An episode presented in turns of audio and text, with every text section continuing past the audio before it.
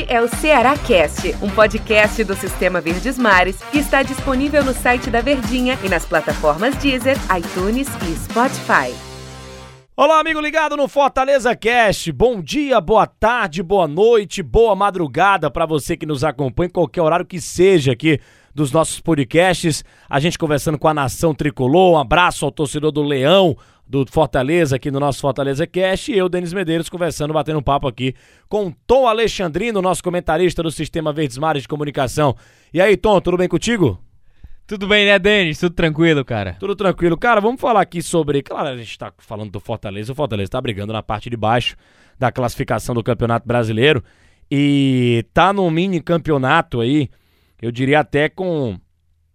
Com Goiás, Esporte, Bahia e Vasco, né? E o Fortaleza são cinco times, é, duas vagas para cair. E o, o, campeão desse mini torneio ainda vai ganhar de quebra uma vaga na Copa Sul-Americana, que é o 14 colocado. Fortaleza hoje tem 38 pontos. Próximo jogo é contra o Vasco. O Fortaleza ainda tem um confronto contra o Bahia. Ou seja, o torcedor fica naquela expectativa. Fortaleza tem 38, ganhando do Vasco vai a 41. Para mim, 41 já é uma margem interessante para evitar esse rebaixamento. E ele ganhando do Bahia, ele vai a 44. Aí pode até sonhar em liderar esse mini campeonato que ele tem por aí, porque eu, eu acredito, eu, Dendes, acredito que a pontuação vai ser muito baixa. Mas tem aquela questão também que a gente pega os adversários. Fortaleza ganhando do Vasco, por exemplo, o Vasco vai ter que ganhar dois jogos para encostar no Fortaleza. Então ele já abre uma margem dentro desse campeonato para cima de um concorrente direto. Então, a gente pode falar, e talvez isso seja até óbvio, mas você vai explicar para o torcedor tricolor, Tom, os confrontos diretos vão definir a vida do time do Fortaleza dentro do Campeonato Brasileiro, Tom Alexandrino? É a salvação, né, do Fortaleza, porque assim, quando a gente fala que ele depende só dele, única e exclusivamente dele para permanecer na Série A do Campeonato Brasileiro, isso acaba sendo ainda mais forte porque os confrontos diretos são os definidores. Se você está numa reta final de Série A, lutando para permanecer, e aí você está brigando com outras três equipes, né? Três equipes, podemos dizer assim. Sendo que dessas outras três equipes você tem dois jogos contra elas em casa e com outro detalhe, confronto direto assim que eu falo, né? O Coritiba também podemos colocar no bolo, né? Porque tá, por mais que esteja ali abaixo, era oportunidade para conquistar também uma vitória. Nove pontos. E o Fortaleza tinha 35 pontos, né? Com esses nove chegaria aos 44. 45 é 100%. Mas eu também concordo contigo, Denis. Eu acho que a pontuação esse ano 43, essa margem 43, 44 já já conseguem livrar, né, do rebaixamento. Então, os jogos do Fortaleza são contra essas três equipes. Não tem como pensar em não pontuar em nove pontos. A gente fala sobre esses duelos porque não tem mais aquela margem de erro. Ah, perdeu agora, recupera mais à frente. Não tem. Agora só faltam quatro jogos. Fortaleza joga contra o Vasco. Depois só faltam mais três. Então você não tem margem de erro, você não tem tempo para recuperar. Você precisa fazer o seu papel. O seu papel que cabe, que é justamente vencer. São nove pontos para chegar a essa pontuação e fechar essa permanência. Na minha cabeça, vence o Vasco, o Fortaleza ele dá um passo muito largo para permanecer na Série A. E é importante, né, ganhar esse, esse jogo contra o time do Vasco, até porque o Fortaleza depois ele tem um Palmeiras, né, que deve jogar com Sim. Com time reserva, talvez, né? Acho que acredito que o Palmeiras deverá é, jogar com reserva. Te, porque tá, tá, vai voltar na viagem é, também, mundial, tem um cansaço. E aí tem a Copa do Brasil também, as finais da Copa do Brasil que ainda vão acontecer.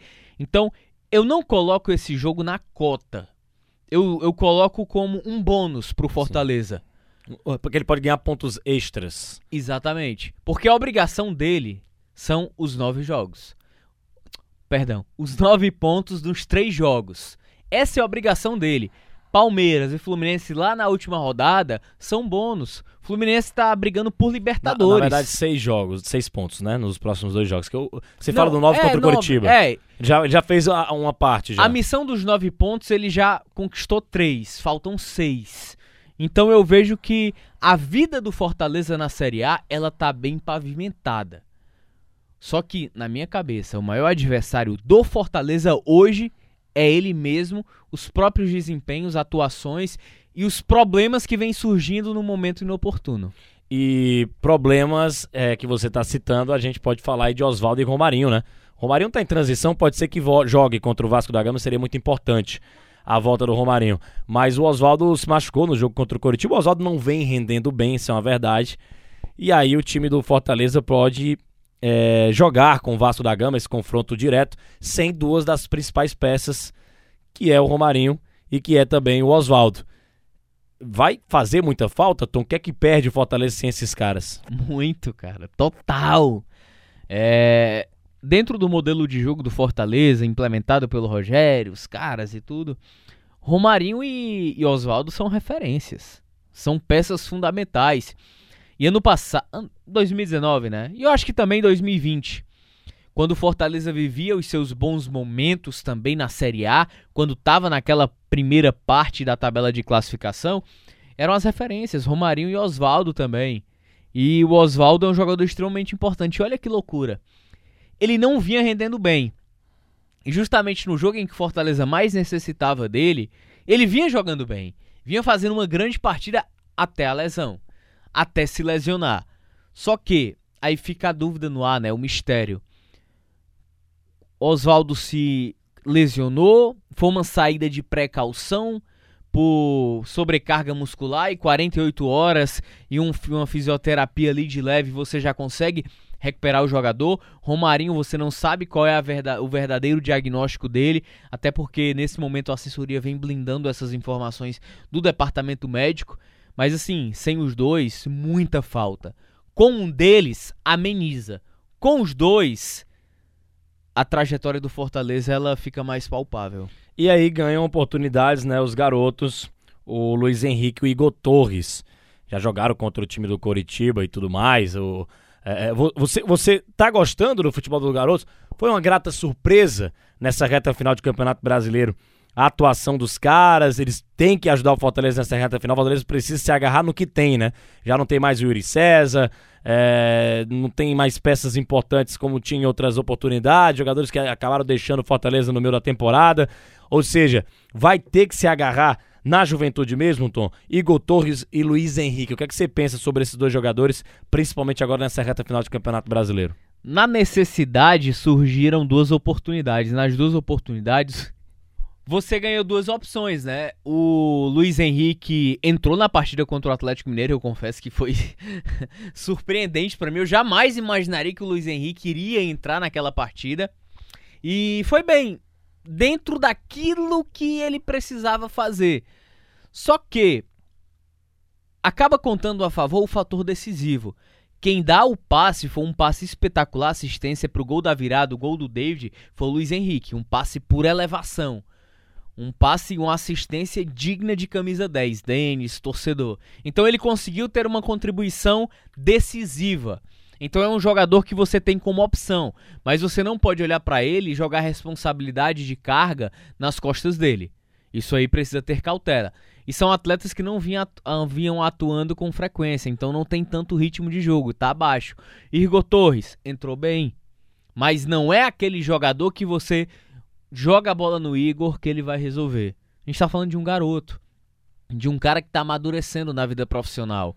Mas na necessidade, os caras demonstraram personalidade. Então, em uma eventual necessidade também, você já consegue ter um pouco mais de confiança nesses jogadores do que propriamente dar um tiro no escuro, colocar em campo para saber como eles podem render. São duas boas surpresas, duas boas opções, mas é preciso entender não são duas responsabilidades que devem ser jogadas nas costas dos caras. Tom, esse campeonato que o Fortaleza está disputando, o campeão vai ganhar uma vaga, o bônus, né? Pelo menos isso, o cara tá na, no final do Campeonato Brasileiro pensando exatamente em não ser rebaixado, em escapar o mais rápido possível, mas se chegar na 14ª posição, o campeão desse campeonato aqui, do Fortaleza, esse mini campeonato do Fortaleza, ele vai disputar a Copa Sul-Americana por conta que o Brasil ganhou a Libertadores e aumenta mais uma vaga. O Palmeiras e o Grêmio estão na final da Copa do Brasil, vai aumentar mais uma vaga também. E vai descendo também até chegar, esbarrar nas vagas brasileiras para a Copa Sul-Americana. É, o torcedor do Fortaleza, e aí essa pergunta é muito simples é, é pra gente explicar, pra, principalmente para você, né? Para explicar para o torcedor. É, já que nós estamos na última perguntinha para eu te fazer aqui no nosso episódio de hoje do Fortaleza Cash. O campeão desse mini torneio vai para a Sul-Americana. O torcedor do Fortaleza deve se empolgar, querer almejar essa essa essa 14 posição, esse título para ir para a Sul-Americana seria a grande cereja no bolo.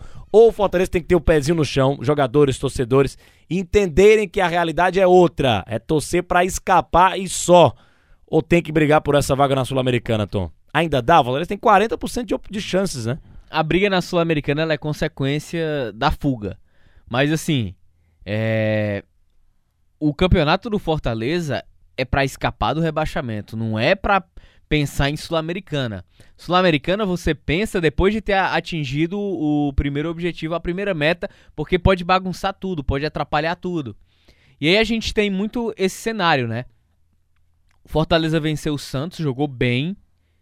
É isso, o Santos jogou bem, saiu para jogar contra os dois Atléticos. Quando sai do jogo contra o Santos, Ave Maria, melhorou, agora sim as coisas vão ter uma sequência levou duas lapadas fora, voltou para a zona, venceu o Coritiba, então é preciso cautela, preciso pés no chão. O campo vai decidir, jogo a jogo. A velha história que os atletas falam entrevistas e os treinadores também. É o jogo a jogo. Não adianta você querer pensar, é muita pretensão e preciosismo você pensar em Sul-Americana sem nem sequer ter chegado perto ou próximo ainda de escapar do rebaixamento. Todo o nosso tempo aqui. Valeu, cara. Um grande abraço, hein? Valeu, Denis. Valeu, valeu, torcedor tricolor. Um grande abraço. Até a próxima edição aqui do nosso Fortaleza Cast. Valeu, galera. Este é o Ceará Cast, um podcast do Sistema Verdes Mares que está disponível no site da Verdinha e nas plataformas Deezer, iTunes e Spotify.